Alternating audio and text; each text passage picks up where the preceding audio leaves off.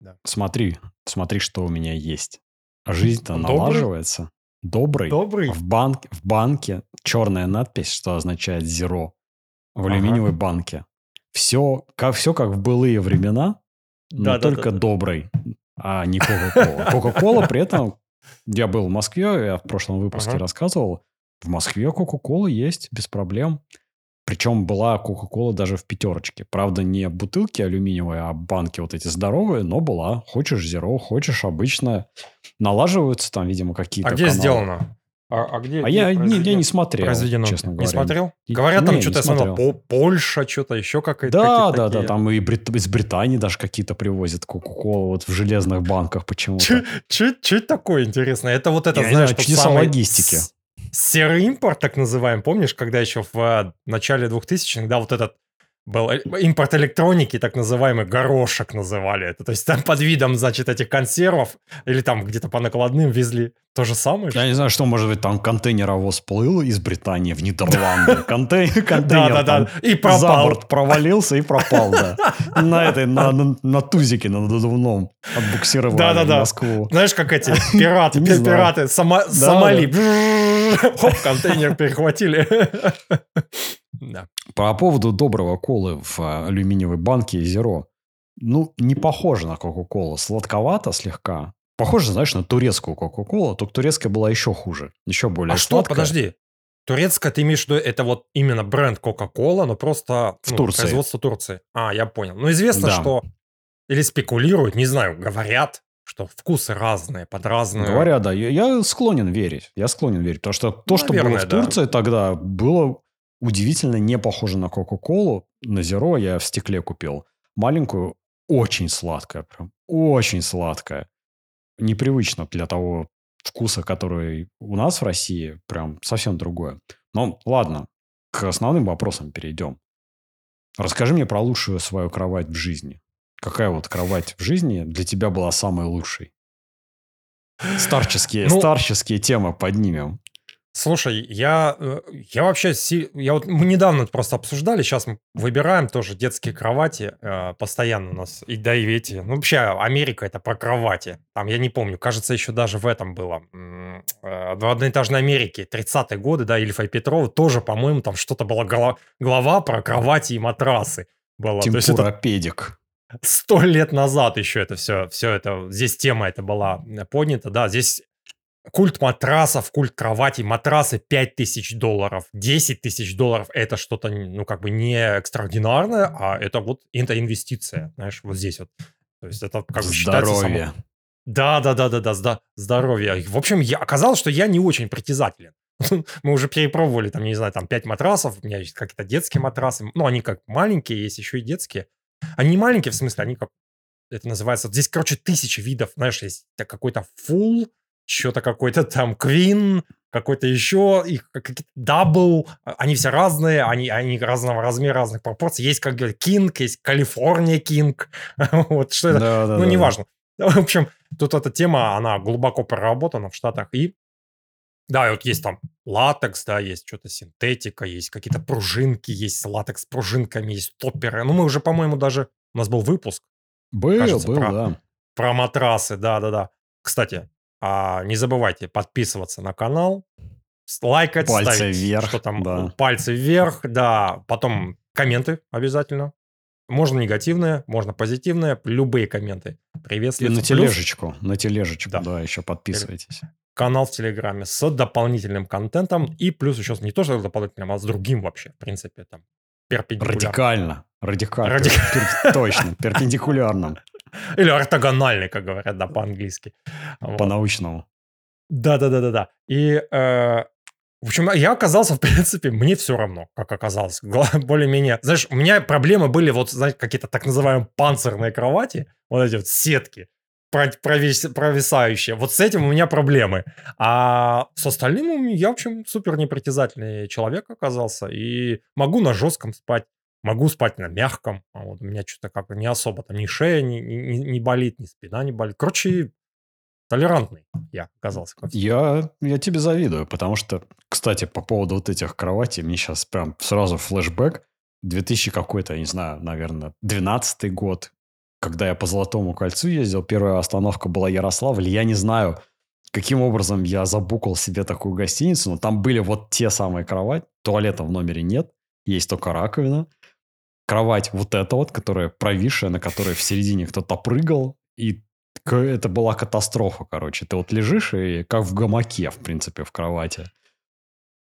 По поводу Америки, даже самые реально дешевые отели, приезжаешь, там матрас вот такой толщины. Там, Да, знаешь, по как- пояс примерно. Ну, не по Да. пояс, знаешь, чуть ниже, чуть ниже пояса уровень такой. Как, Это, это не трон, это что это? Я не знаю, подиум, да, наверное, можно назвать. Да, да, да, это как это, на вид похоже. Вот есть сеть кофеин, не кофеин, а, я не знаю, как это, кафетериев I Hope по Америке, в Калифорнии, А, ну, есть, точно. Это не, это Вот. дайнер, ну, то, что называется дайнер. по англи- Это, то есть это, да, ну, это ресторанчик, кафе. Да, да. такой. Это как вот из э, эти американские матрасы, это как блинчики из iHope. То есть тебе ты заказываешь в Европе, когда ты находишься, или в Москве, ты закажешь крепес, тебе приносят тонкий-тонкий блин, на нем какой-нибудь, скажем, ягодная джем или еще что-то. Мусс В iHope, какой-нибудь, да. в iHope это вот такая стопка. Ну, подожди, я скажу. толстенных Для блинов. справедливости ради, это называется pancakes по-английски, а крепес, они есть. Это все есть. А, тоже здесь в Штатах есть. А вот это pancakes, это... ну, Я не знаю почему, короче, но я просто немножко в сторону отойду, поругаю это все. Это какая-то дрянь на соде, прям ты ешь в соды, вкус насыщенный. Это как-то огромное количество, знаешь, два съел, невкусно, но там вот этот вот есть кленовый сироп, а есть еще более кукурузный вот этот так называемый сироп, фруктовый какой-то. Это что-то как, значит, такое машинное масло, разбавленное сахаром. Выглядит так. Вот.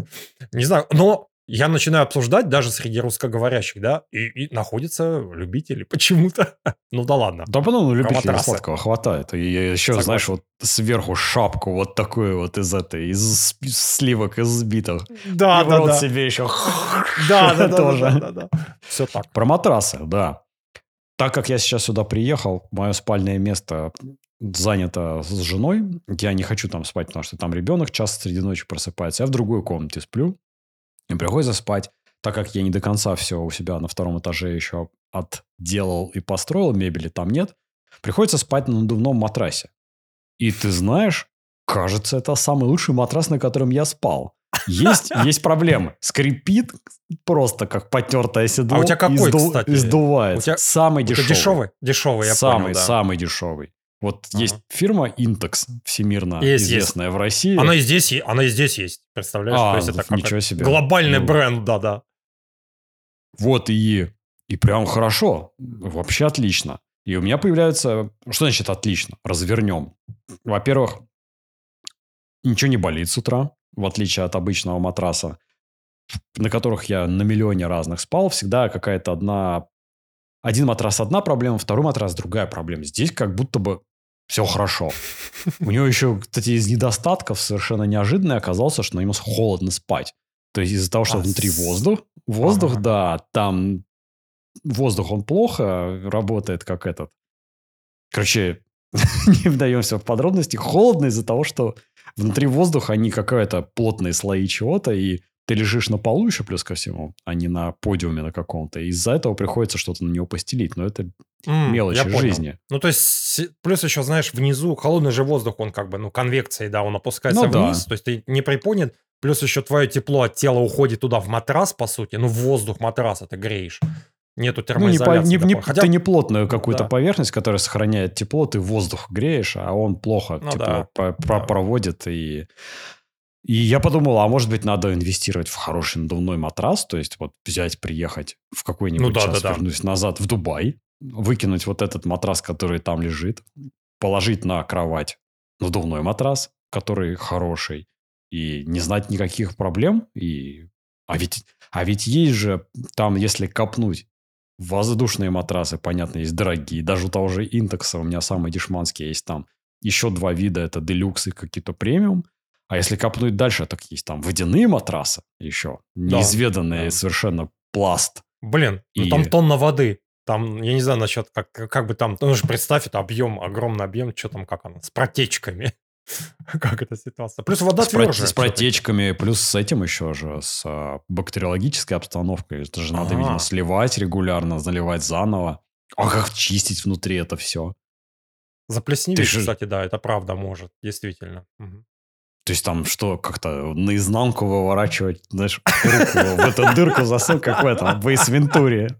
Кому в корову залезал. Ну или, или, А, или, из да, или носорога вылезал.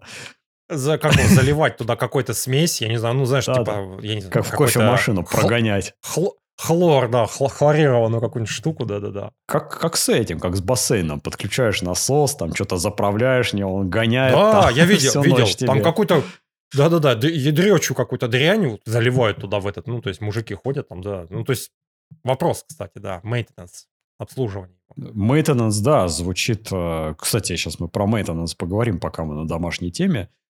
А С матрасом, вот, видимо, надо попробовать настоящий надувной классный. У меня вот прям появился пунктик на этот счет. Приеду в Дубай, там наверняка выбор больше. И закажу себе. Плюс там кровать маленькая, можно сэкономить на матрасе, большой не покупать. А вторая проблема, она никуда не делась, это проблема подушек. Может, мне надувную подушку надо? Какую-нибудь? Или Ну, водную как раз будет. подушку? Жестче же. Ну, на, на- а может, мне надо жестче? У меня вот просто А, проблема со спиной и с чем-либо, она на матрасе на надувном отсутствует, а с шеей периодически все равно есть. Хотя я, конечно, правда не знаю, правильно ли я ее атрибуцирую к подушке. Возможно, проблема в том, что я работаю, сижу плохо или мало двигаюсь или еще что-то. Короче, подушку идеально никак не нашел, а вот матрас, похоже, надувной стоит попробовать. Использовать как обычный, вместо вот обычного вот этих пружин и всего про- прочего. По поводу домашней продолжения темы и мейнтенанса. Я знаешь, что самое главное понял? Как надо получать удовольствие от своего дома и какая главная роковая ошибка была в моем Как? случае. Вот от, от своего я имею в виду тем, что ты от, того, что ты владеешь дома, не который у тебя снятый. Надо было строить дом и делать его максимально простым, потому что, похоже, есть формула, которая звучит так. Нет мейтенанса есть кайф. А у меня, так как я строил все по картинкам, по, по идее, что я здесь буду жить всю жизнь, построю, состарюсь здесь и умру, то есть инвестировал, кучу денег сюда закопал. А у меня просто дополнительный вопрос. Ну, а ты думала, вот, представь, вот ты состарился, тебе 65-70 лет. И как ты делаешь maintenance? Я сейчас вот думаю это? мне страшно. И я делал fancy все очень. Прям по максимуму. Вот простой пример, что я имею в виду. Душевая, которая у меня в Дубае, душевая, которая у меня здесь в доме. Душевая, которая у меня в Дубае, просто плиткой, такой приятной, шершавой, не скользкой, но при этом без рельефа. С пола до потолка плитка, ничего больше. Ну и стекло, шторка. Все, ты как обслуживаешь душевую? Никак. Периодически там раз, ну, наверное, в два месяца ты шваброй повозил. Туда даже заезжает ру- этот ромба, э, не румба, а робот-пылесос, э, вот этот вот э, роборок. Он заехал, поездил по душевой, даже почистил ее, там снял чуть-чуть мыльный налет, э, ржавчину. И она в нормальном состоянии, все хорошо. Какая душевая здесь у меня? Также плитка, также стекло. Однако, стекло, если в Дубае заканчивается просто пластиковой такой оконцовкой, вот этой вертикальной, в которую оно упирается, и все. У меня стоит столб здесь деревянный в России, который из клееного бруса, да, что выглядит клево, у тебя прям выходит стена из э, э, стекло из стены, вот это, которое отгораживает душевую. Оно огромное, оно, наверное, высотой 2,30 по высоте стекло, по длине тоже очень большое, чтобы там брызги не вылетали. И упирается, втыкается вот в этот столб, который покрашен в прикольный цвет такой, в темную древесину. И вот выглядит вот так вот шторка. Дальше са- сама вот эта чаша, где душевая, там тоже плитка на полу и на стенах. На другой стороне, на противоположной от душа, деревянная она эта стена, она из таких наборных планок. И сверху, на вот поверхности, где ты стоишь ногами, на плитке стоит поддон такой, деревянный тоже, в стиле вот этой же стены, тоже из отдельных планок. И в целом выглядит, конечно, по сравнению с Дубаем просто идеально. Потому что ты ногами стоишь на дереве, оно все время приятной температуры, ты по нему приятно ходить по дереву. Но черт возьми, сколько с этим проблем. Это просто капец. Во-первых, а, дерево так как этот поддон собран из дерева, там что-то все гниет. Я уже его чинил не один раз, переделал, подкрашивал и так далее. Один раз что-то ты там забыл протереть как следует или чуть-чуть оставил его в воде, все начинает к чертовой матери гнить. Вот эта вот стенка напротив деревянная, там, где нижние планки самые, где постоянный контакт с водой, тоже все постоянно краска облезает, все гниет. Деревянный столб вот этот вот красивый, ты зашел, слегка по нему чем-то там задел, ударил, вмятина, вмятина. надо подкрашивать, ага. краска слезла. Снизу, где он упирается в а, пол, тоже начинает подгнивать, тоже краска слезает. Если ты поддон оставляешь вот так лежать, он у меня состоит, сначала состоял из одной секции, то есть вот гигантский просто такой, его даже не поднять было. Я его, соответственно, и не поднимал, наверное, первые полгода, а потом смотрю, что-то уже прогнивать насквозь начал. Поднял его, посмотрел, мама дорогая, что там творится. Стал переделывать. Сделал его из трех частей, легко разборный, чтобы можно было их снимать. Каждую неделю надо его, ну, каждую, ладно, две недели у меня стояла напоминалка, разобрать его, вот так вот поднять на стенку, облокотить, протереть его губкой снизу, потому что это все плесневеет. И вот таких ошибок купил, я наделал. Купил себе яхту, купил себе, что называется. Да, таких Только ошибок яхта, я... Э, которая дома привязана, да, и никакого фана не доставляет. дома прям сделал кучу таких ошибок. Дальше вплоть до того, что плитка на полу. Здесь у меня в доме, я вот писал в телеграм-канале, она рельефная, то есть она под дерево, прям большой такой на ней рельеф, ты вот прям смотришь на нее и не понимаешь, плитка это или дерево какое, ты стоишь на ней приятно. В Дубае, например, в квартире у меня простая, опять же, плоская плитка, без всякого рельефа. Он там микрорельеф такой есть, чтобы она прям уж совсем не скользкая была, не зеркальная поверхность.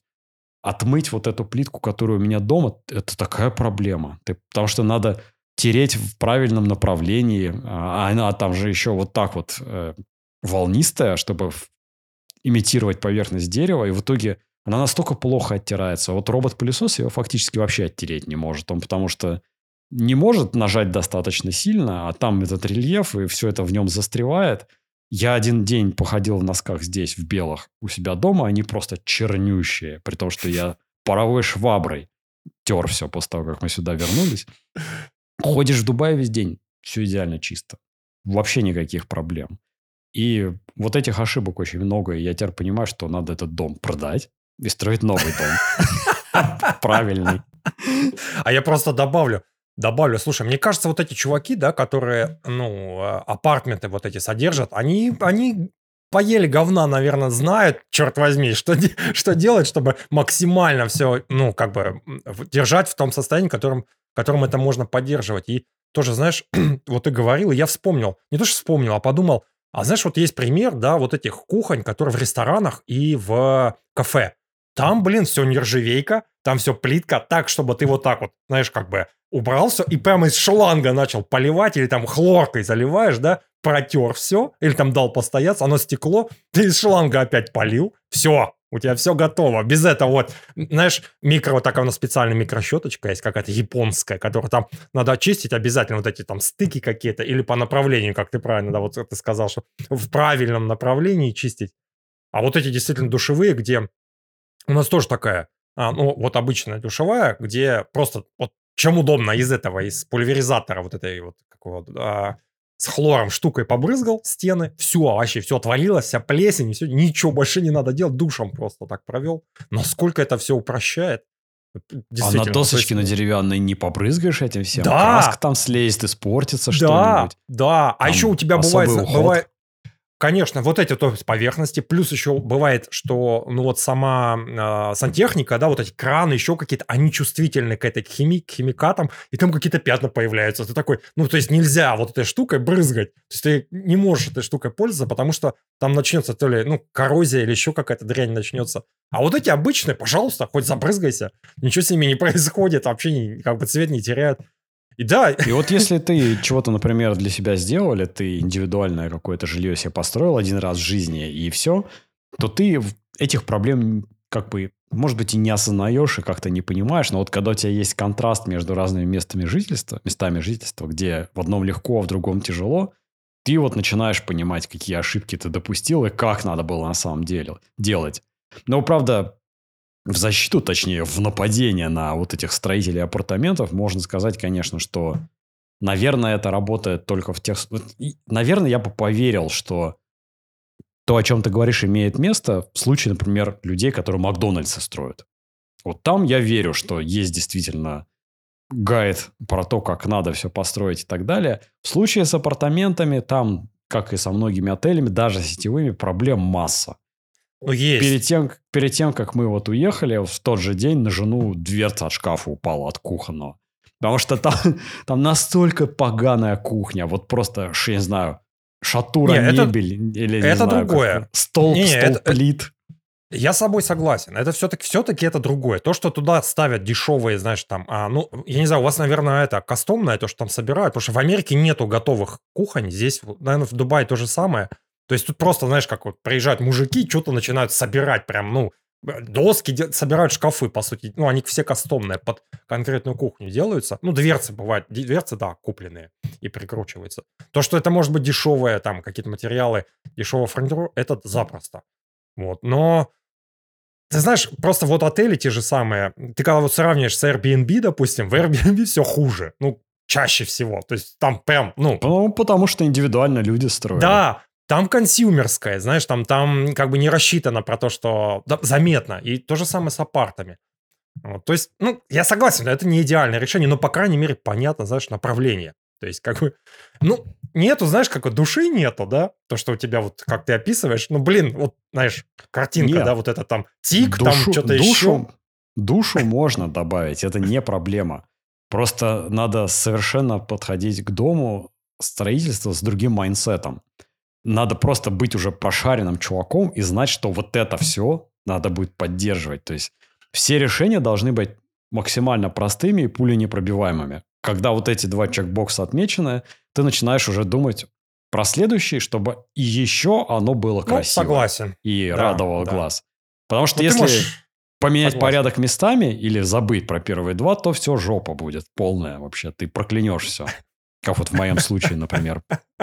Блин, ну ты описываешь вот это, знаешь, поддон, и там что-то какое-то, ну, а, гниение, еще что-то. А, ну, а действительно, вот, ну, то есть кто-то же это делает, да, для кого-то это делают. Что, вот, то есть вот это раз в неделю, там, я просто, я, у меня вот стоит напоминание раз в месяц, да, чистить кофемашину, там раз в два месяца ее, соответственно, этот дискейл по-английски, а как называется? Декальцинация.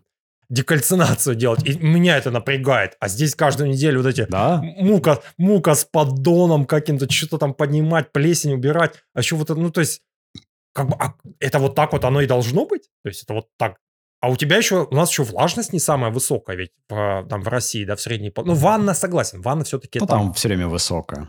Да, там постоянно высокая влажность. Но да, тебе нужно постоянно ее проветривать. То есть там, вот это держать, держать, как бы это все в уме.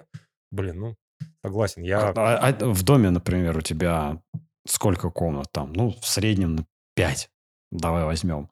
Каждая комната, так или иначе, почти каждая, это кондиционер отдельная сплит-система, потому что это то, что вот чаще всего делают.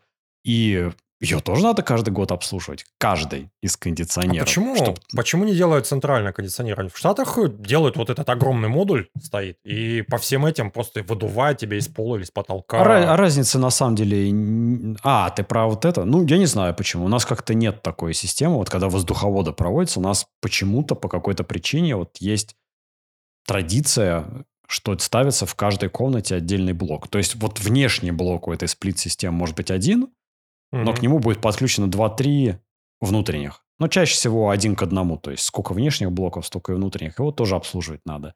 Я, я сейчас даже не говорю про участок. Про всякие покосы газонов, дорожки на участке, заборы, покраски заборов. То есть, чувак, это жопа, свой дом. И если ты допускаешь одну ошибку – она экспоненциально потом вот там, туда, дальше, в процессе эксплуатации твое время начинает жрать. Поэтому...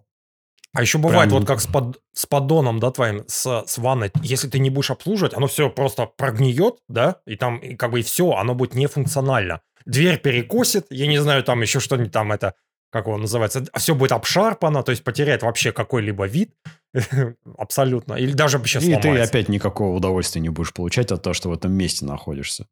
И заканчивая тему с вот этими обязательствами, которые по жизни появляются, от, от которых надо держаться стороной, принял, наконец, решение сдать свой ствол, повезу завтра. Сдавать все, списываю убытки к чертовой матери. Вот, дозвонился, наконец, до этих чуваков, выяснил, что это задача на полчаса.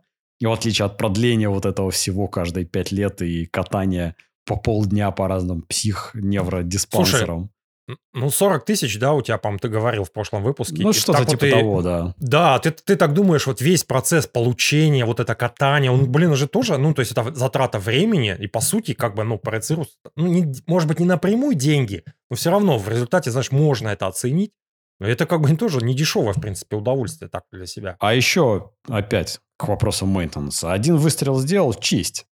И, блин, это чистить, это я вспоминаю, как я его чистил, вот те несколько раз, что я ездил и стрелял из него, боже ты мой, это полдня задача, потому что ты это делаешь редко, на тренированности никакой нету, и каждый раз по инструкции открываешь снова YouTube, что там, куда дернуть, где открыть, там же ведь, блин, его Вроде ты на нее смотришь ствол, а разбираешь, там деталей немало. Ну, там, наверное, 10 отдельных деталей получишь. Это нужно... каждую дырку залезть, прочистить. Зна- да? Знаешь, вот есть... Да, вот если... Ну, есть люди, которые, знаешь, там в машине копаются, в, а, с оружием, да. Ну, блин, а если у тебя это необходимость, для тебя, короче, это обязаловка, все, ты теряешь вообще какую-либо мотивацию, да. То есть я вот люблю пить кофе, но не люблю чистить кофемашину проклятую. Мне неинтересно это делать.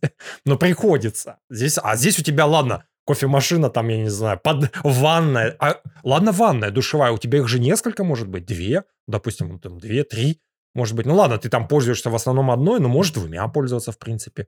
Это все как бы надо поднять. Оружие, это все, знаешь, добавляет, добавляет у тебя постоянно вот это все. Копится вот этот стек вот этого всего. Бороться, бороться надо, не давать вот обрастать, чтобы не было как корпус корабля, когда его поднимают на обслуживание раз в пять лет, а там, знаешь, риф коралловый уже на корпусе у тебя вырос, и корабль плыть не может, ему уже тяжело там вот это все молотком отколачивает этих моллюсков от него. Вот надо так же делать, обязательства а, все эти.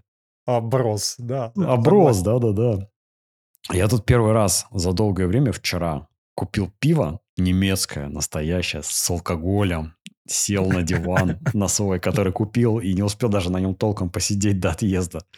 Потому что долго его выбирал диван. Опять же, проблема была, нормальную мебель очень тяжело найти. Вот, знаешь, там есть какие-то диван а длиной 50 метров, кожаный, ужасный, страшный, черный. Вот такого без проблем много. А чтобы вот скандинавский стиль и не говно Икея какая-то убогая, вот прям еще поискать надо. Короче, сел на диван, открыл пиво, включил Теда Ласса, третий сезон, начал смотреть первую серию. И знаешь, с пивом все в порядке, а вот с сериалом, мне кажется, чувакам стоит принять факт, что один сезон в сериале это нормально. То есть вот ты снял один сезон, и это нормально закончить на этом сериал. Не надо снимать второй, не надо третий. Вот выжимают. Почему... Котика, котик, да. котика выжимают, выжимают. Давай, давай. А ведь э, ведь много идей у людей, я уверен, там просто вот там, в этом Голливуде там очереди стоят, я думаю, от, от, от чего-нибудь до чего-нибудь со сценариями совершенно невероятными, с потрясающими героями. Обсниматься можно еще на 150 лет вперед этих сериалов. Но тут вот смотришь, первый сезон отличный, прекрасный. Второй уже такой сидишь, думаешь, блин, что-то чуваки... А у меня вот у меня даже желания, по сути, нету. Ты знаешь, я посмотрел первый сезон, да нормально вообще, да я вот с тобой полностью согласен. Нормально, ну, то есть, я как бы, ну, окей, да, да, они же там, знаешь, это все делается, вот эти все сезоны, они могут, в принципе, заканчиваться на последнем сезоне. Ну, то же самое, да, значит, Breaking Bad. Я вот посмотрел первый сезон, и нормально. То есть, ну, как бы не особо горю желанием. Наверняка другие тоже хорошие. Но, в принципе, нету такого ощущения, знаешь, что ты как клиффхенгер подвешенный. Да, блин, нормально, все. Ты как бы забываешь потом. Нету мучений, как с этим доктором Хаусом. Что-то снимали, снимали, снимали. По-моему, последний сезон то ли они не досняли его, то ли еще... Просто вообще, ну, катастрофа. Просто все.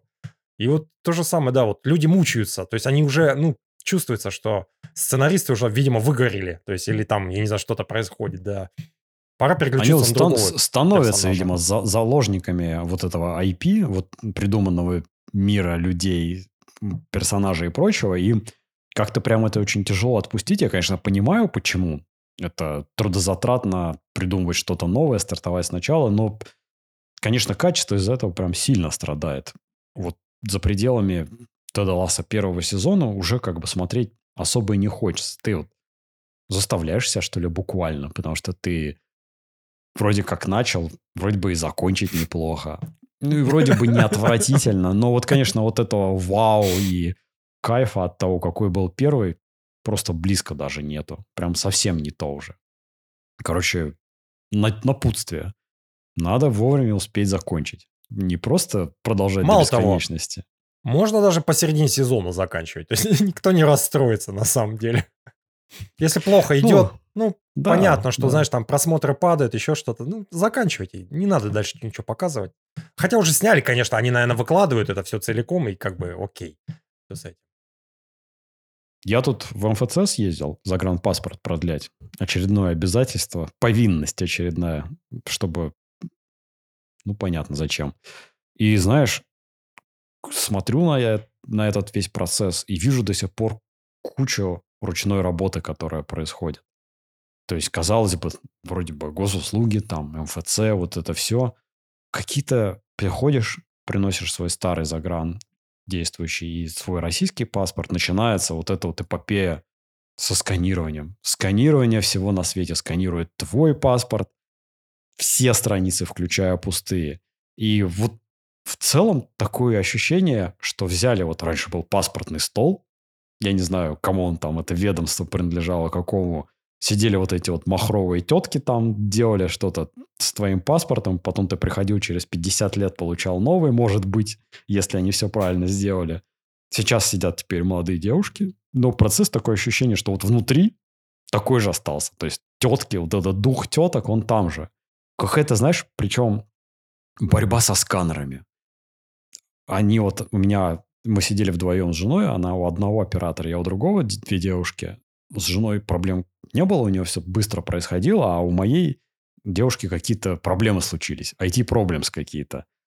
Э, сканер как-то сканирует не так, получается то ли большой размер файла, то ли еще что-то, программа какая-то там вот это не принимает, говорит, воу-воу-воу, давай не больше, чем 64 килобайта или я не знаю сколько.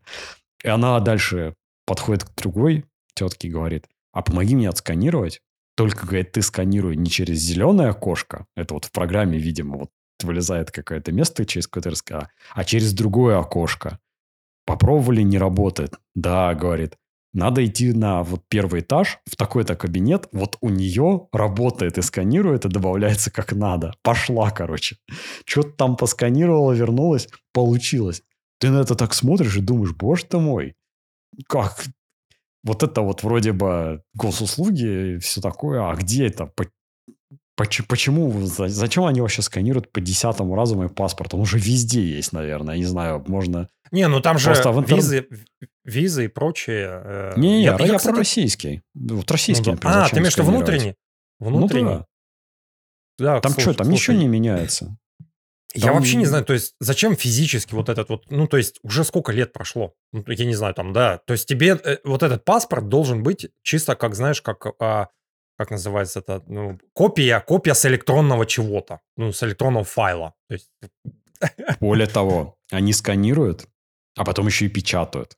То есть у них не просто это ты сосканировал, это где-то в системе осталось в электронном виде, они еще это и печатают, и у них еще и параллельно существует бумажный документ, оборот похоже.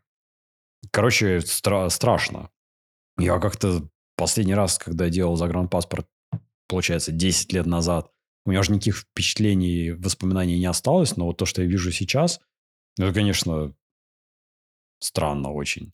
А еще этот МФЦ находится в столице моего района, в городе Воскресенск, том самом. Это прям флагманский МФЦ главный в этом городе. И у меня от наших туалетов просто травма реально. Паратравма. Мне кажется, вот пока туалеты не починят, здесь никогда не хорошо все не будет. Наверное, это корень всех проблем в России. Наши общественные туалеты. Вот туалеты в поликлиниках, туалеты в больницах, вот в тех, которые государственные, и вот в МФЦ, знаешь, в них что-то есть неуловимо одинаковое, и это просто настолько отталкивает, пугает тебя, и тебе не, нахо- не хочется в этом месте находиться. Грязно, все сломанное, какой-то запах вот этот вот не, не говном воняет или там мочой, а вот какой-то, знаешь, туалетный такой запах, как вот мне сразу прямо вот это, в этом МФЦ зашел, мне поликлиника наша вспомнилась, которая у меня... Ну, она моет чем-то, как, как, как- каким, каким-то этим, я не знаю, там, как эта штука называется, а, как, какой-то этот, не знаю, марганцовка, хлорка, что там, вот этот вот, или там, как это, порошком, короче, вот это все это. И, а может, это смесь всего и вся. Я никак не могу вот отвыкнуть от дубайских туалетов и как это, отпустить их, потому что это вот даже да, удивительно. Я не думал, что я буду по этому скучать, вернув. Я вообще не думал, что я почему-либо буду скучать. Оказалось, что я по многим вещам уже скучаю.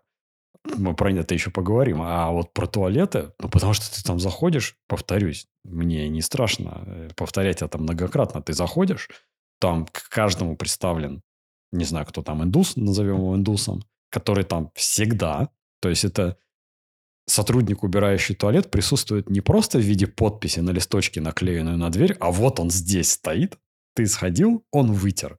Ты использовал салфетки, он добавил. Ты использовал мыло, он долил. Всегда. И одно единственное исключение – это вот тот легендарный туалет в Абу-Даби с видом на президентский дворец, в который, я, не- мне кажется, его просто подстава какая-то. Знаешь, есть потемкинские деревни, а вот это наоборот что-то было, чтобы позором покрыть шейх или может, из России инопланетяне телепортировали туда. Короче, Это кто? просто- Это то, как бы выглядел на самом деле вот у них там эмиратский, эмиратский туалет. может, если не- может это было- музей был какой-то? Музей России? Это неделя, знаешь, культурного День Москвы в Дубае или что-то вот это вот. Обмена культурного. Просто табличку не увидел. А во всех остальных местах, ну, плохих туалетов нет. Прям все хорошо, и ты, ты понимаешь, что ты в той стране, у которой, у которой нет беспокойства за будущее этой страны. А вот Качество жизни, знаешь, вот то самое, знаешь, когда мы смотрим вот Да. эти графики, знаешь, там а, уровень а, удовлетворенности, я не знаю, там какой-то человеческий капитал, еще что-то, вот он, он, вот, вот ты заходишь, и ты чувствуешь себя комфортно. Ну, И, и это сложно понять, знаешь, как сказать. Что, ну, то есть это, это нужно ну, на, на этом, в сравнении. То есть ты вот пожил. Причем не просто приехал и уехал, потому что ты приехал, ну, типа, окей, это их прикол. А когда ты пожил, не знаю, полгода там, ага, это у них вот так вот везде оказалось. И ты уже как бы привык, и для тебя это становится нормой. А как ты приезжаешь, тебя раз туда, знаешь, как вот ну, в деревню приехал, у тебя вот дощатый, дощатый туалет, значит. А что-то, что-то из этой же серии. Городской житель приехал, да, в, в этот, как он называется, так и есть. деревенск- так. деревню, да. Ладно, заканчиваем с туалетами. У меня тут недавно открытие случилось, так как я приехал назад в Россию, а здесь погода позволяет заниматься уличным спортом под названием бег. Я тут же начал им заниматься, и открытие случилось. А Я про него как бы знал, но при этом никогда не пользовался, и получается, что не знал. У часов а есть у Apple, начиная с какой-то девятой, что ли, по-моему, версии WatchOS, для пробежек есть режим гонки, так называемый. А, И прям крутая штука оказалась. В чем суть? Он запоминает у тебя маршрут, по которому ты бежал, ты, потому что если бежишь с телефоном, у него GPS есть, он достаточно хорошо и точно построит твой маршрут.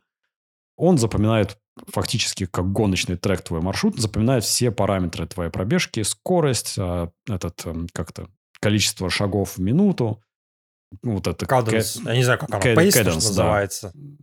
По- Да, сколько ты, как часто ты ногами перебираешь. А, То есть понял. все, да. короче, Мгм. все, короче, запоминает.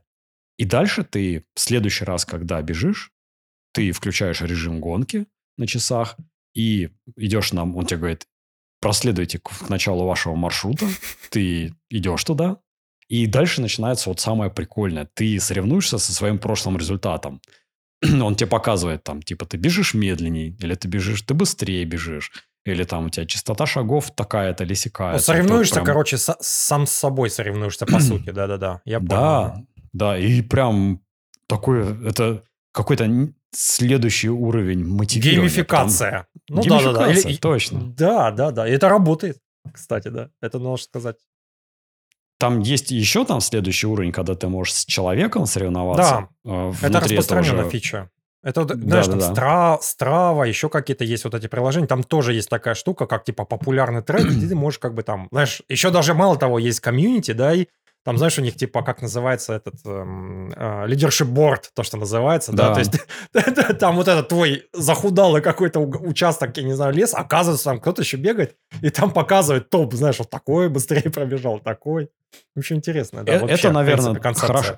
Да, это хорошо, наверное, вот когда общий лидерборд с кем-то или соревнование с кем-то для таких чуваков, которые, как это, инвестированы в это дело. А вот для таких спортсменов выходного дня, как я, вот посоревноваться с самим собой, это прям прикольно. Ты бежишь, даже если чуточку быстрее, то ты уже прям испытываешь удовольствие и такой, ага, нагнул вчерашнего себя. Улучшил, да. Как это каждый день, да. э, Да-да-да, в этот...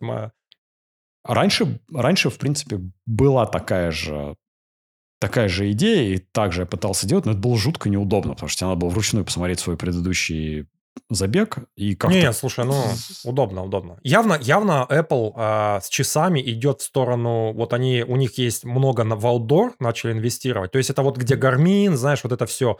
Туда вот они явно ну, целятся в, в эту аудиторию, что вот спортивное, да, ну, то есть фитнес какие-то действительно добавляют, ну, это полезные штуки. Там все равно, конечно, есть вопросы, да, там время жизни не очень большое в любом случае, но все равно добавляют. Опять же, вот этот вот у них там для аутдор лесных, я не знаю, как это назвать, короче, там, где у тебя это всякие вот э, в лесу, прочих горах, вот эти тоже фичи пол- полезные там какие-то тоже добавляют. Для Это- хайков. да, да, хайкинг, точно, назовем так. Русское слово исконное.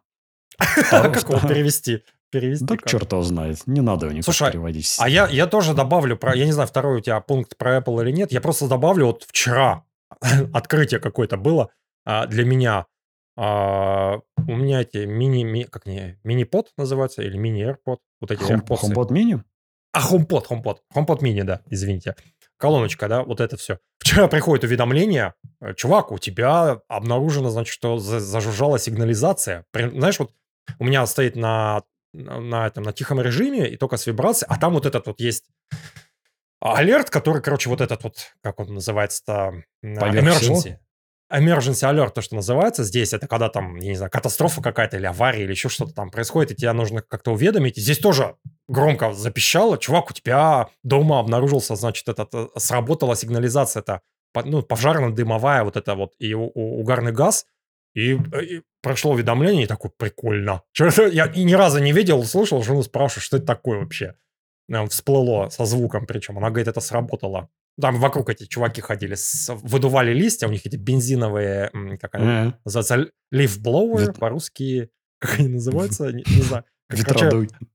Ветродуй, да-да-да, листья сдувают, а а вот они гадят этим а, Да-да, сработала сигнализация, и, блин, прикольно оказалось. Прикольная фича, слушай, полезная. Детектируют эти колоночки, а что вот этот у тебя сработала а, дымовая сигнализация. Плюс И Apple. вто- вто- да, второе открытие про часы, тоже связанное со спортом. Я всегда думал, что надо самому э, рассчитывать вот эти вот зоны сердечного частоты, я понял. сердцеби- Да-да-да-да. частоты сердцебиений. пульса. И Пульса, да. пульса, да. Зоны пульса. И а, там была такая достаточно простая формула, как их считать, но все расходились во мнениях, какой процент там должен быть и так далее. А тут внезапно не, обнаружил, что, оказывается, часы на основе твоих данных, а, они берут в расчет твои данные по максимальному пульсу, когда-либо зарегистрированному во время физических занятий, твоему возрасту, а твоему пульсу состояния покоя, они, оказывается, сами автоматически эти зоны высчитывают, и тебе не надо ничего вручную вбивать или как-то там в голове держать, что вот моя зона такая-то.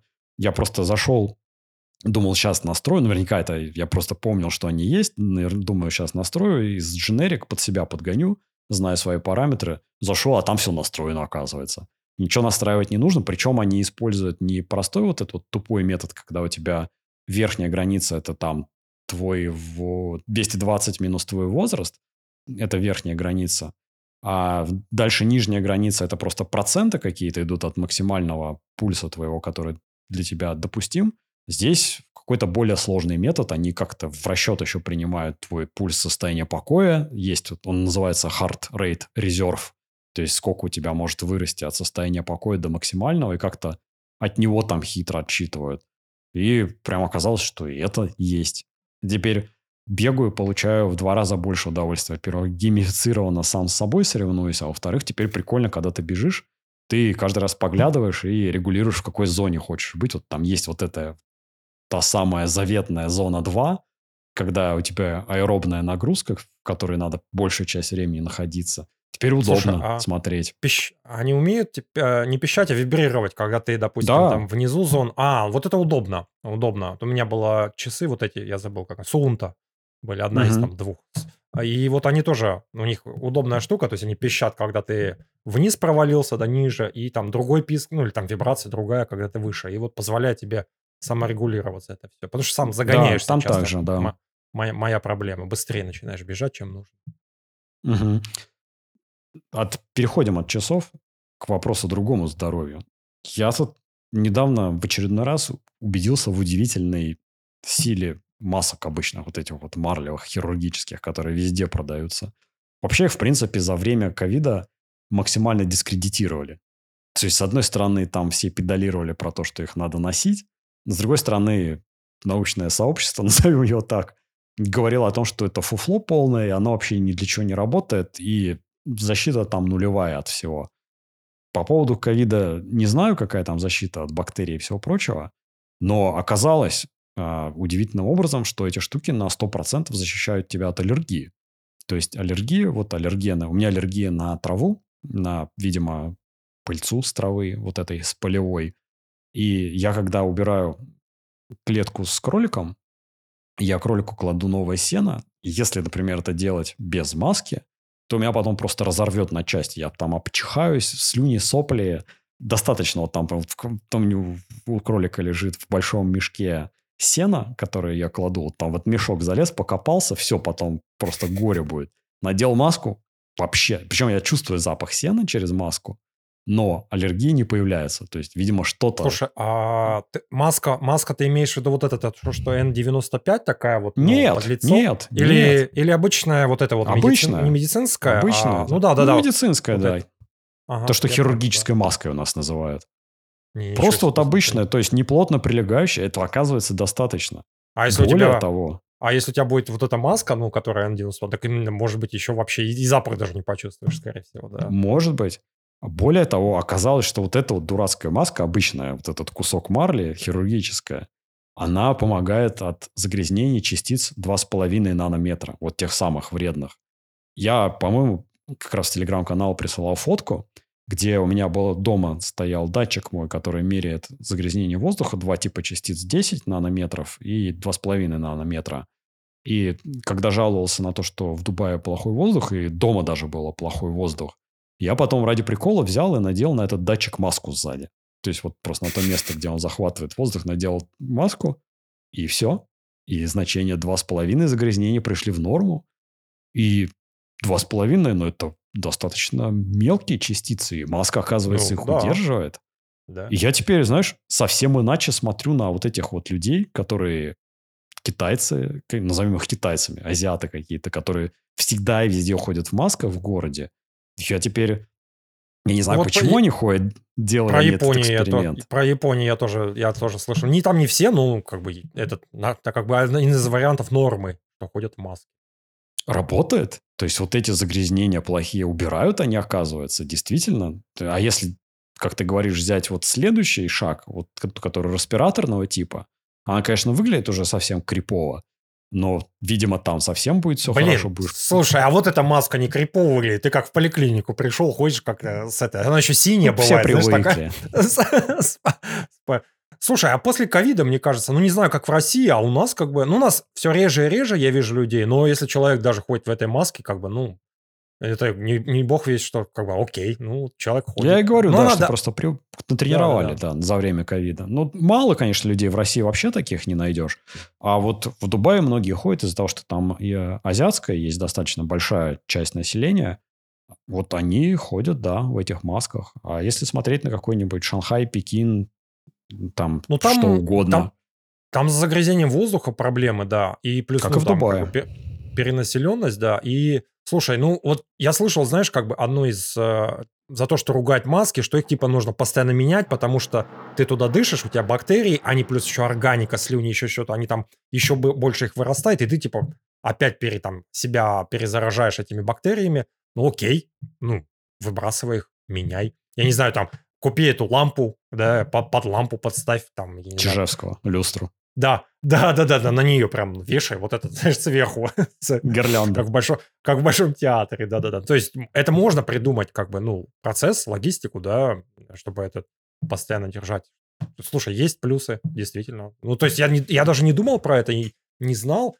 Я все, знаешь, как бы, э, я понимаю эту критику, да, но это все отчасти, знаешь, там нужно еще иметь вот этот confirmation bias, да, вот это все. То есть это люди, знаешь, вот эти антиваксеры и прочие, которые критикуют, что там маски, они просто выбирают вот этих вот ученых, они всегда находятся, эти ученые, которые критикуют, тоже поддерживают это все фигню, и наверняка есть какие-то условия, э, эти исследования, что мыши там, знаешь, там эти, в этих масках умирали чаще, найдутся такие, такие исследования, вот эти вот чуваки, антиваксеры чертовы и прочие критики, вот они, вот смотрите, маски это очень плохо, никакой абсолютно пользы нет.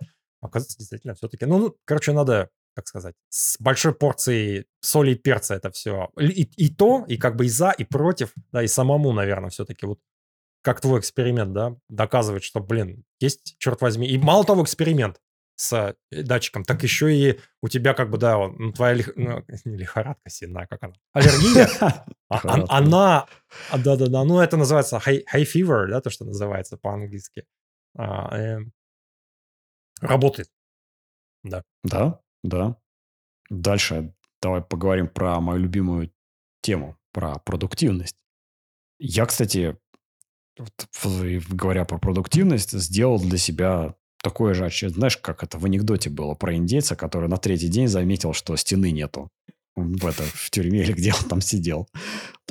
Оказывается, так как я делаю достаточно много заметок, вот идешь по улице или еще где-то, и пришло что-то в голову, что можно написать в Телеграм, либо обсудить в подкасте. Раньше ты как идешь, печатаешь, уткнувшись в телефон, и почему-то, по какой-то причине, я никогда не использовал голосовой набор. То есть не диктовал голосом.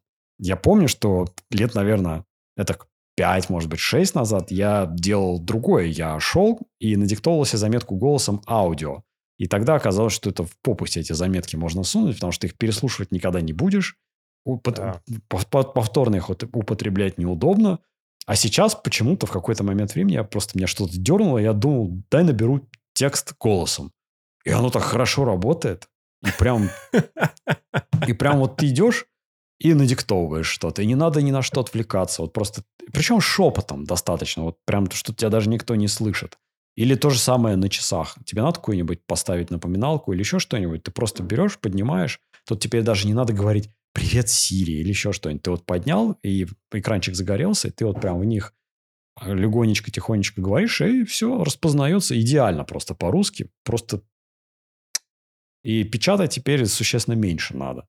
Ну, были проблемы, помнишь, а, и на английском с распознаванием. Я помню, ты знаешь, ты ему говоришь там, а, добавь в список там gross релиз, допустим, что-то, и он то одно добавит, то другое. Я помню это несколько лет назад. И как будто это улучшилось. Как будто вот это распознавание речи явно куда-то прогресс. У меня жена постоянно вот это распознавание. То есть она такая, я говорю, а что ты делаешь? Она говорит, я, говорит, текст туда, ну, то есть в в это там, по-моему, на клавиатуре, да, микрофончик нажимаешь, Да. и, и все. И качество действительно отличное. Даже там, по-моему, можно проговаривать пунктуацию, если не ошибаюсь. Там что-то можно говорить запятая или Можно, что-то, точка. да. И он понимает, понимает, черт возьми, все это. И как бы у тебя, да вот нету. У меня проблема, что я делаю ошибки. Я не могу быстро на клавиатуре набирать. Ну, наверное, действительно, слушай, стоит... э, Знаешь, как вот... У меня даже с, больше а, проблемы не в ошибках, Ага. а в том, что это просто удобно на ходу. Да, да, да, не-не, удобно, удобно. То есть э, именно вот ну, проговаривать это все гораздо удобнее. Ну, это, наверное, знаешь, это вот этот вот э, следующий шаг, когда ты, знаешь, с Siri разговаривать начинаешь, и вот у меня HomePod стоят, и вначале как бы, ну, ты так не привык, да, к этому, к разговору, там, включить, чтобы свет, еще что-то, а потом, как бы, ну, проходит месяц, два, три, полгода, и как бы это нормально. То есть там я Siri прошу там так, включить такую сцену, такую сцену, там, вечерний свет, дневной свет. Я только так и включаю теперь это все. И уже, знаешь, уже как бы проще тебе, ну, проговаривать это все. Потому что бывает, знаешь, это, наверное, зависит от типа личности, да, персоналити, что как бы, ну, говорить лень. Здесь, возможно, здесь уже как бы, ну, тебя немножко приучили к этому, ко всему, и уже как бы... Ну, а с, вот с это... текстом получается, что говорить, печатать с текстом получается, что лень, потому что это дольше, гораздо дольше, быстрее проговорить. И самое дольше. главное, что качество, опять же, возвращаясь, стало прям потрясающее. Косяков никаких не делает. Более того, ты диктуешь, например, вот я вот шел сегодня, пока гулял, написал заметку про как раз Тед Ласса, э, сериал. Ты что-то диктуешь по-русски, говоришь Тед Ласса, что-то продолжаешь диктовать по-русски, и ты потом смотришь, он написал прям Тед Ласса по-английски, с заглавной буквы там и так далее, имя и фамилию. Или там, например, сказал iPhone, он написал iPhone, как, как вот правильно писать с маленькой А и с большой P, phone. И вот вообще отлично. Единственная проблема, и я до сих пор не понимаю, почему так, он не понимает, что ты начал говорить по-русски, надо русский распознавать, или что ты начал говорить по-английски, надо распознавать английский. Потому что у меня стояла сначала английская клавиатура. Если ты нажимаешь на английской клавиатуре значок микрофона, начинаешь диктовывать, он ждет, что ты будешь говорить по-английски. Я ему рассказал по-русски, он такое там написал. Вот это переключение ну, туда-сюда, вот это... Как обычно. Слушай, да, вот не, но с другой стороны, э, хотя бы, знаешь, предсказуемо. То есть английская, там, латиница, это значит английский, переключаешь на русский, да, она ждет Ну, хотелось тебя. бы автоматизировать эту часть. Согласен. Ну, хотя бы, может быть, знаешь, как-то маячки, вот это все. Ну, то есть, либо, либо ты надиктовываешь, то есть, что мешает понять вообще, ну, там, допустим, 5-6 слов произнес, это, ага, это английский. Конечно. Просто избу, ну, как бы раз и перевел. Вот это все начинает там, ну, детектируется же, в принципе, легко. Ну, я не знаю, легко нет, но мне кажется, что на уровне вот нынешних, да, моделей там, я не знаю, это же все наверняка тренируется сейчас эти машин-лернингом этим всем, да. Я думаю, что это просто проблема Калифорнии. То есть в Калифорнии один язык. Никто, ни у кого нет там клавиатуры на двух языках, поэтому, Два. собственно... Испанский. Какие? Еще. Ну, Вывез... испан... испанские, испанские они газоны косят, они в Apple сидят. А, ну, ну, возможно, слушай, они в Apple газоны тоже косят. Сидят. Сидят. Ну, по крайней мере, пользователей Apple я вижу довольно много. А, ну или ты имеешь в виду, что разработчики? Ну, Apple ну, все-таки... Да, да. Они ориентированы не только для... Ну, тогда хинду должно быть, или что там, я не знаю, там тагалок, или как, какие там языки у них есть. Телугу, Но... что такое там у них. В общем, я думаю, это проблема скорее не технического характера, а скорее user experience. То есть пока нет осознания, что вот это кому-то надо. А по поводу еще продуктивности, продолжая тему. Давным-давно, когда на заре продуктивности в айфонах были вот эти вот идеи с деланием экрана черно-белым, или... А, было-было, ага. Да, вот прочие ухищрения, или какие-то там еще были приемы, я уже даже не помню. Я вот понял в очередной раз, что ничего это не работает. Единственный рабочий способ, если ты хочешь ограничить использование телефона, это ставить пароль на приложение и таймер на них ставить. Я просто вот в очередной раз про это скажу, потому что это работающая штука, и просто потому что в телеграм-канале в очередной раз у нас всплыл вопрос вот про вот эти вот устаревшие техники делания экрана черно-белым, чтобы он меньше твое внимание привлекал, и тебе меньше хотелось нажимать там на все или смотреть какие-то инстаграмы, потому что фотки становятся неинтересными, не цветными. Забейте. Либо у вас не должно быть этого приложения, либо если прям чешется, то ставьте таймер на него и пароль отдавайте жене, папе, брату, собаке, чтобы вот только они его знали и могли только они его вам дать. И дальше про тему продуктивности. Знаешь, я что понял? Мы с тобой в прошлый раз говорили, я тебя спрашивал про что-то, забыл уже про что. А, про то, как ты решение принимаешь, про вот это вот рациональное против а, ага. Есть ли какой-то фреймворк, да? Да, да, да, есть какой-то фреймворк. И знаешь, я в последнее время понимаю, что я устал. То есть я устал быть человеком, который много рефлексирует. Причем это черта, судя по всему, характера. Не, это не какая-то осознанная штука. Я просто, ну это, как это по-русски сказать, это мораль, моральный этот, Компас. Не компас, это моральная э, тяжесть, тяжесть моральная. То есть это ресурс требует моральный какой-то. То ну, есть ты... даже не, даже, даже не я, мне кажется, знаешь, я понял о чем-то. Это даже не моральный, а ментальный ресурс. У тебя мозг, Да, да, да. ну, он же, Ментальный, он же точно, да. он, он же напряжен. Там вот эти все нейромедиаторы, они потребляются. То есть ты как бы напрягаешься, да, вот это все, связывая вот эти все там аксоны, нейро- эти все а, нейроны и прочее, да, вот связи нарабатываются там между ними. И вот, знаешь, перерабатывает этот массив. Ты еще пытаешься, знаешь, там в глубину залезть. То есть не просто там поверхностно, поверхностно про какие-то, ну, какую-то вещь, я не знаю, там, про пылесос, да, вот там, не знаю, там, сфокусировался на нем, и только про него и думаешь, нет, у тебя на глубину происходит. И тут, и тут это, это вот колесо баланса жизни, то, что называется. Все прочее, да, глупость. А потому что смотрю, например, на тебя или смотрю на жену, на свою. Это, ну, не знаю на- насчет тебя, ты сейчас поправишь, если что, но вот, например, на примере жены, это человек, который не рефлексирует. То есть э, сколько она сделала записей в свой дневник, это вопрос неуместный. Нет никакого дневника, нет никаких записей. Такой дневник. Более того, да, что это? В школе, да, последний раз слышала про это. И нет никаких фреймворков для системы продуктивности с напоминалками, с проектами, с колесами жизни, сансары, вот это. Ничего нет. Вообще. Я полная Вот это, знаешь, противоположность. То есть, Чилить, чилить на матрасике Да. на этом, на Да. бассейне. Вот не, не туда, не океан, ничего, а вот это такой маленький бассейн, и ты на нем лежишь просто на матрасике и вот так вот катаешься. да, я что-то постоянно... Контраст по сравнению со мной, я постоянно что-то пишу. Какая-то пришла мысль в голову, я так обсосал, так обсосал, записал какие-то выводы для себя, подумал об этом. И знаешь, я понимаю, что раньше, наверное, спроси меня про это пять лет назад или еще сколько-то, я бы, наверное, отнес бы себя к а, расе арийцев, голубоглазых двухметровых блондинов, которые Атланты, состоянии знаешь, Атланта которые- ми- рефлексировать. мифические, да, которые... Мыслители, мыслители. Аристотель, Пифагор, Да-да-да, Платон. Сенека, этот, Марк Маркус Аврелий. Аурелиус, Марк Аврелий, да. You name it. Сейчас я понимаю, что нет, а лучше быть простым чуваком. Вот это, это не дар, это проклятие.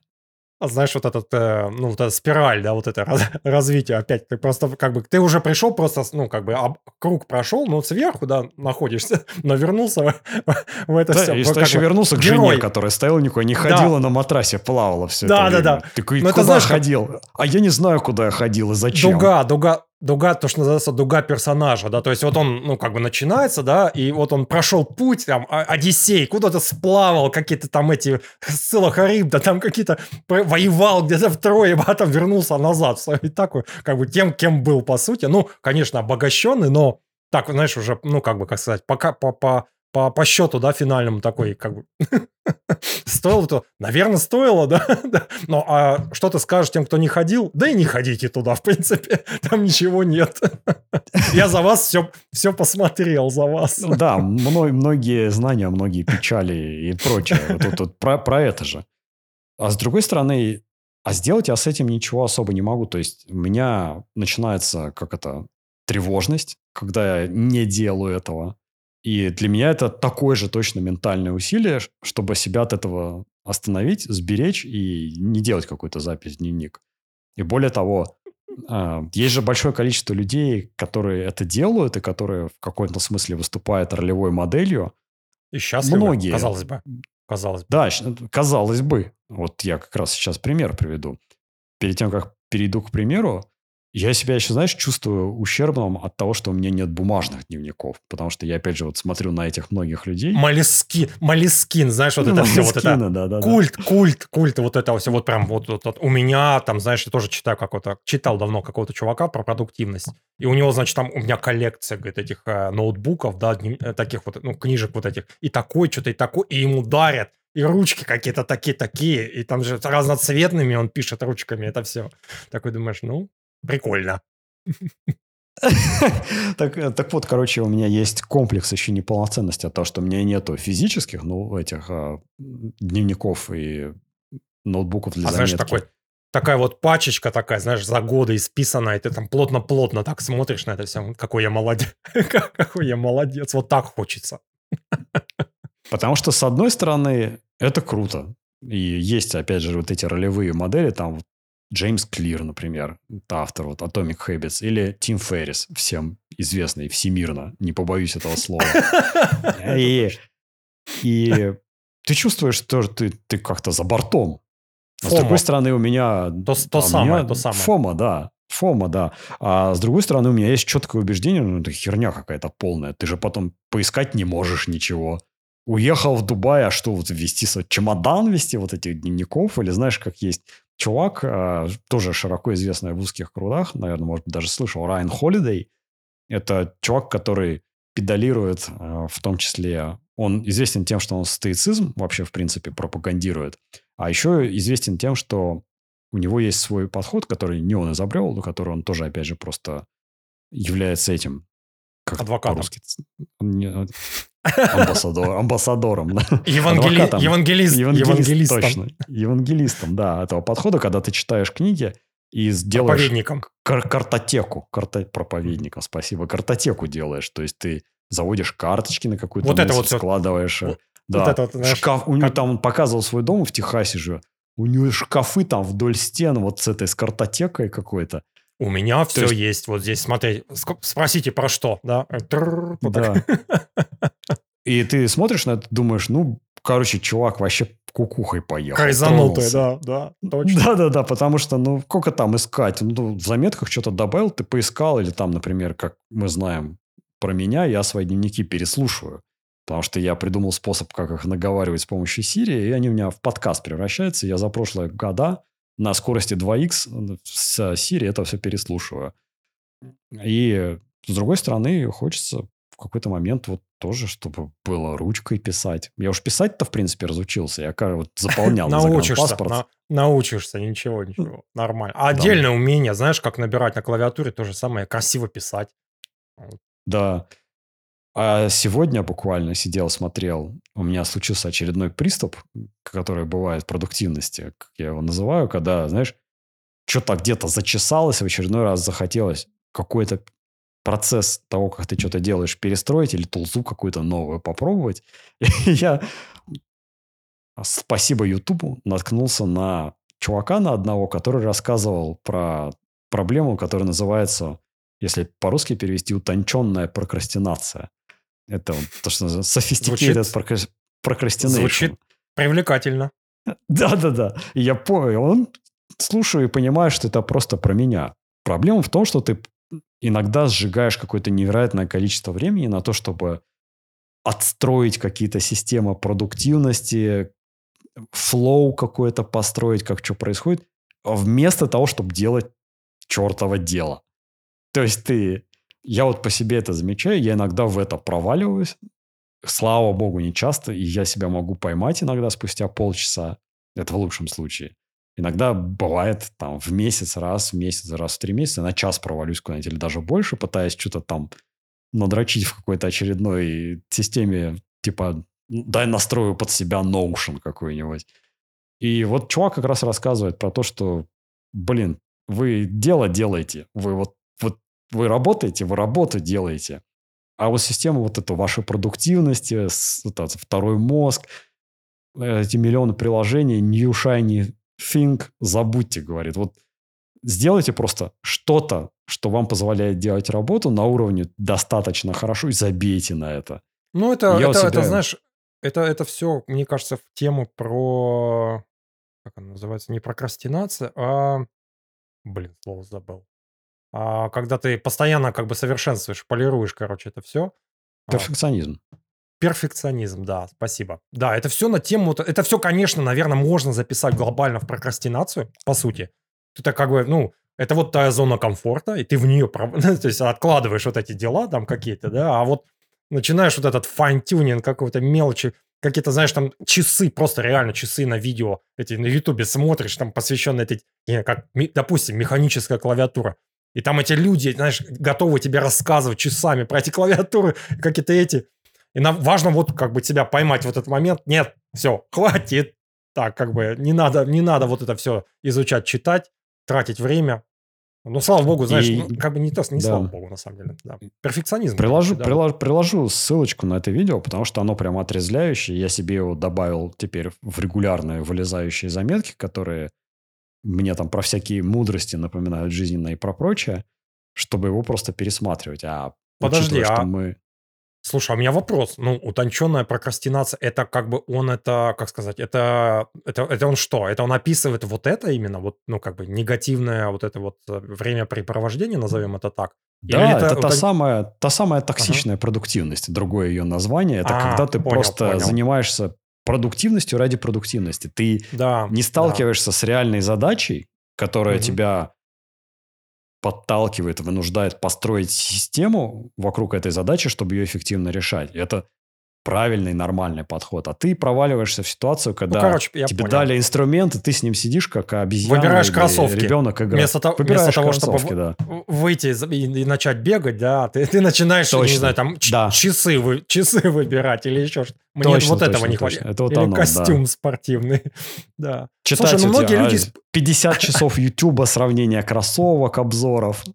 Да, да, да, я хочу. Да, да, да, Слушай, ну многие люди находят в этом как бы какой-то... Ну, с другой стороны, слушай, наверное, я согласен. То есть там ты сложно отделить, когда ты вот уже, знаешь, вот ты посмотрел какой-то, уделил этой теме какое-то внимание, да, сколько-то часов, и вот когда остановиться, да, ты вот люди, ну, стоит действительно понять, вот осознать это все, типа, стоп, я трачу слишком много времени, действительно, не посвящая время, э, время настоящему делу, ради чего я, собственно, это начал.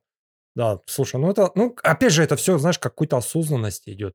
То есть это вот какой-то mindset, да, или какой-то, ну, вот неокортекс, да, чтобы у тебя вот именно, э, ну, кора головного мозга, да, она тебя остановила, вот это вот твой, что там, вот, вот, что тебя заставляет туда погружаться, да, какой-то инстинкты какие-то, я не знаю, рефлексы. Это. Штука, которая эндорфины производит и заставляет Да, тебя вот кстати. это все смотреть. Да, потому что, ну, справедливости ради, знаешь, там вот эти про клавиатуры механические. Да не хочу я время на них тратить, честно, неинтересно. Вот. Ну, мне, знаешь, как бы, вот есть заметно, что есть какие-то вещи, которые ты вот как раз ты делаешь, знаешь, good enough. То есть вот ты потратил время, ага, окей, там вот это вот, я не знаю, там э, гейтерон, гейтерон там Браун. Все, окей, я потратил время, я послушал эти видео, да, полчаса, час. Не буду больше ни, на что тратить, не хочу, потому что... А есть какие-то, да, нишевые темы, которые вот ты готов. Действительно часы. Ну, то есть реально вот ты тратишь время. Не знаю, слушай, а плохо это или хорошо? Как вот... Мне кажется, важно, знаешь, вот отделить это все как-то. Вот, вот это сложный момент, когда ты, знаешь, ну, это в ущерб идет какому-то, да, реальной продуктивности. А когда это, знаешь, как, скорее больше ты мо- можешь рассматривать как сериал. Ну, я не знаю, прокрастинация, действительно. Это действительно прокрастинация. Такой более риторический, наверное, скорее вопрос. Ну да, здесь надо просто смотреть, что является драйвером, если ты сел этим заниматься без того, что ты решаешь какую-то реальную задачу, которая возникла, ну, очевидно, это либо твое просто хобби, ты смиряешься с тем, что ты тратишь время, либо ты признаешь, что это, да, прокрастинация просто-напросто. И ты тратишь свое время бестолково. И надо с этим завязывать. А, пока смотрел все эти видео, а, находясь в очередном вот этом приступе просмотра видео про продуктивность, знаешь, на что обратил внимание? Ты наверняка тоже миллион раз видел. У всех чуваков, как вот обычно они, их YouTube-студия и так далее, на заднем плане какой-нибудь монитор, и у всех, как без исключения, вот эта вот лампа на мониторе такая светодиодная стоит, которая на экране сверху. Обращал внимание, что стоит Нет, большой мони- нет. монитор обычно? Ну, Нет, нет. видимо, почему-то у меня глаз зацепился, Ну, все без да, исключения понял, ст- ага. ст- стоит вот этот вот монитор обычный какой-то большой, и у него вот сверху, знаешь, просто длинная трубка, такая светодиодная лампа, которая просто там, где обычно веб-камера стоит на мониторе, Мгм. вот там у них стоит вот эта лампа. Пошел разбираться, что за прикол вообще, потому что я ее и до этого замечал, но как-то она меня не триггернула пойти попробовать понять, в чем дело. Неочевидная вещь. То есть, зачем? Да-да-да. Я, я подумал, что, я не знаю, может быть, это какой-то прикол про то, чтобы когда ты работаешь с графикой, с цветом, с видео, она как-то подсвечивает, чтобы что-то, почему-то для чего-то. Слушай, оказалось все просто. Это просто настольная лампе замена. И как это пытается это продавать под... Они бешеных денег стоят. То есть обычная настольная лампа, которая, знаешь, на ножке стоит, ну, она понятно, сколько стоит, примерно нисколько. А вот эти там, естественно, как только ты задал вопрос YouTube, что это, он тебе сравнение в наплевывает кучу видео, там, типа, выясняем 30 долларов за лампу против настоящей 100-150 от BenQ. Есть ли разница? Конечно же, есть. Да, да, и да. Выяснилось, что это просто настольная лампа. И ее прикол в том, что обычная настольная лампа тебе создает отблики и, как это, glare по-русски, ну, отражение нежелательное в мониторе. И просто тяжелее воспринимать картинку в мониторе. А эта лампа, она за счет того, что стоит на мониторе, у нее в хороших этих лампах сделана резкая отсечка зоны света, и она, получается, стоит на мониторе, светит тебе на твою рабочую зону, где ты там либо mm-hmm. в журнале своем Молескине что-то пишешь, либо на клавиатуре печатаешь, но ни капли света не попадает на сам экран. То есть он прям mm-hmm. настолько четко отрезан, экран, там чувак бумажку подставлял, показывал плохая лампа против хорошей, плохая там во все стороны разбрасывает, света хорошая, прям вот видно. Ну вот Чет, ровная-ровная граница на листке бумаги. Вот это как раз у меня был вопрос. То есть оно не... Ну, похоже, что нет. У меня засвечивается ли экран или не засвечивается, а похоже, что нет. И в глаза, опять же. То есть для меня важно, И в глаза не, не светят, видел, да. Не, не видел вот этот источник света. А То есть она, получается, тебе они вот есть, так вот как-то... Вот от этих ламп. То есть я вынужден поворачивать к стене, чтобы было, ну, там, этот э, пассивный, да, отраженный свет. Тогда и то все равно, знаешь, там, если у тебя достаточно яркая лампа, все равно есть вот, знаешь, на экране световое пятно какое-то может быть от этого всего. Слушай, интересно. И тема. еще плюс, а, когда у тебя есть обычная лампа, она может попадать на какой-то предмет сзади тебя, освещать да. его, он может быть отражающим, металлическое что-то, и ты его начинаешь да. очень хорошо видеть в экране. Да, и да, вторая фича у крутых вот этих вот лампочек, которые на монитор цепляются, помнишь, у телевизоров Philips есть Ambilight, который на есть стену сзади. светит сзади. Под... Вот да, у да, них да, типа в две стороны. А, одна сторона это просто свет тебе сюда, а вторая дает вот этот свет, если у тебя монитор около стены стоит, на как раз вот эту фоновую обволакивающую подсветку. То есть там нету такого, что она считывает содержимое экрана и угу. настраивает в тон, но просто дает тебе вот этот вот не темное пятно за монитором, а какой-то рассеянный приятный А-а-а. свет фоновый, да, да, да. Может который быть, даже на стену даже светит полезно в том плане, что, да, у тебя экран получается, ну, когда у тебя там динамически у тебя меняется яркость, он сглаживает, по сути, глаз, ну, он легче Ну, не ну, в полной темноте сидишь, не да. вырви глаз, у тебя получается яркость монитора.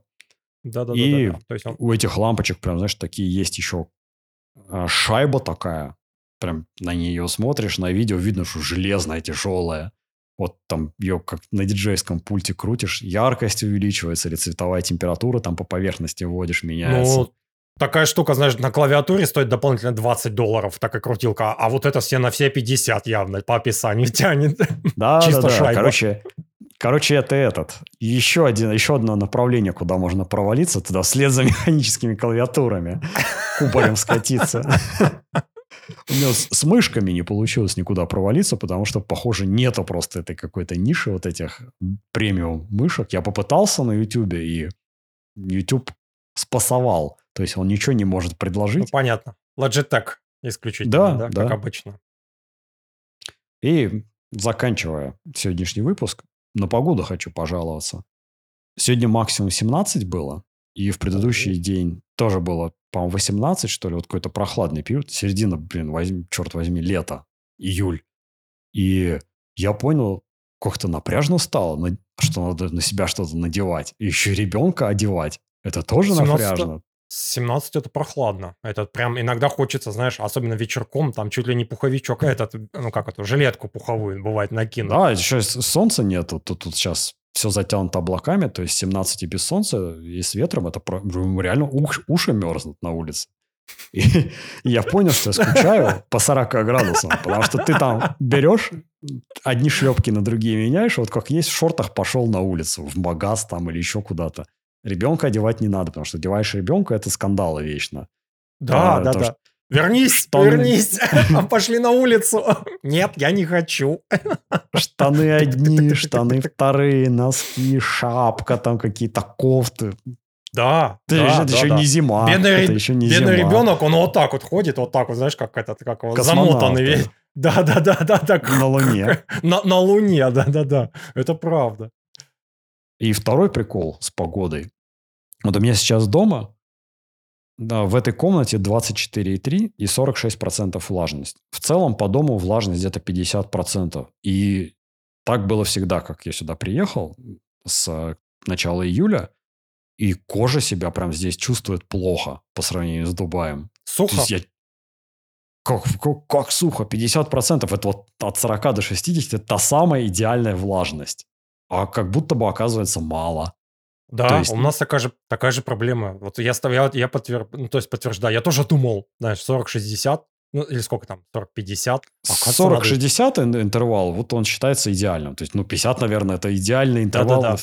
в идеальной Вот, оказывается, за 60 бы еще лучше. А у меня жена, знаешь, мы все время приезжаем, допустим, ну, в тропике Гавайи, там, не знаю, Полинезия, а там что-то 80 все время, да? Да. Э, и, и она такая, вот, вот здесь, говорит, хорошо. Есть да. минусы, плесень, там еще что-то. Но, говорит, и кожа, и волосы, они у тебя, знаешь, как вот, вот это то, где должен жить человек.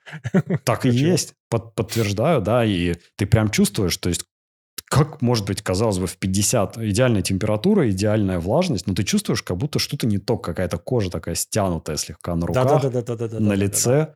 В Дубае это прям вот прекрасно.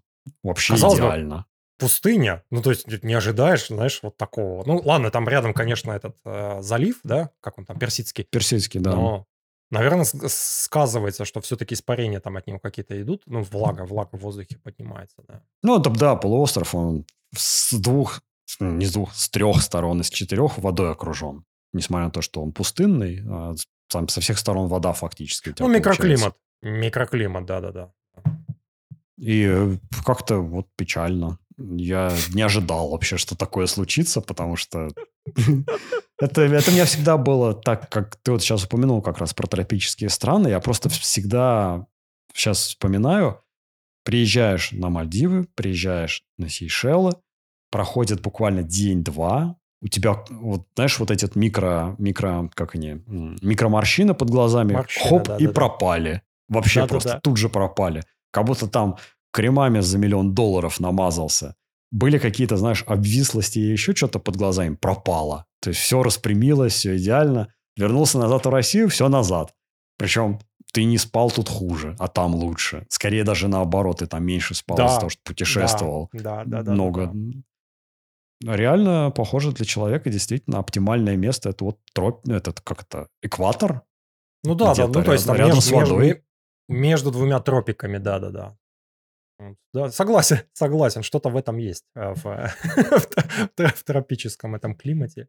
Жар, каждый раз приезжаем... Жарко, конечно, там бывает периодически, но... Бывает, ну... и даже, знаешь, вот, наверное, влажность, вот она, то есть, допустим, там 30 плюс, да, 85% влажность, ну, ну Это очень тяжело, да душновато бывает, но все равно, ты знаешь, там, ты как-то пережидаешь. Допустим, там, ну, не выходишь, да, вот мы там были на Гавайях, на Оаху были в январе, ну, окей, выходишь к пляжу там после четырех. Отлично, прекрасно, просто замечательно. Те же самые там 30 градусов, та же самая вода, та же самая, ну нету, ну солнца нету, и гораздо все переносится гораздо, ну ветерок появляется еще такой, и как-то, да, жить можно. Вот, а вот и все. Конец. Кто слушал, молодец.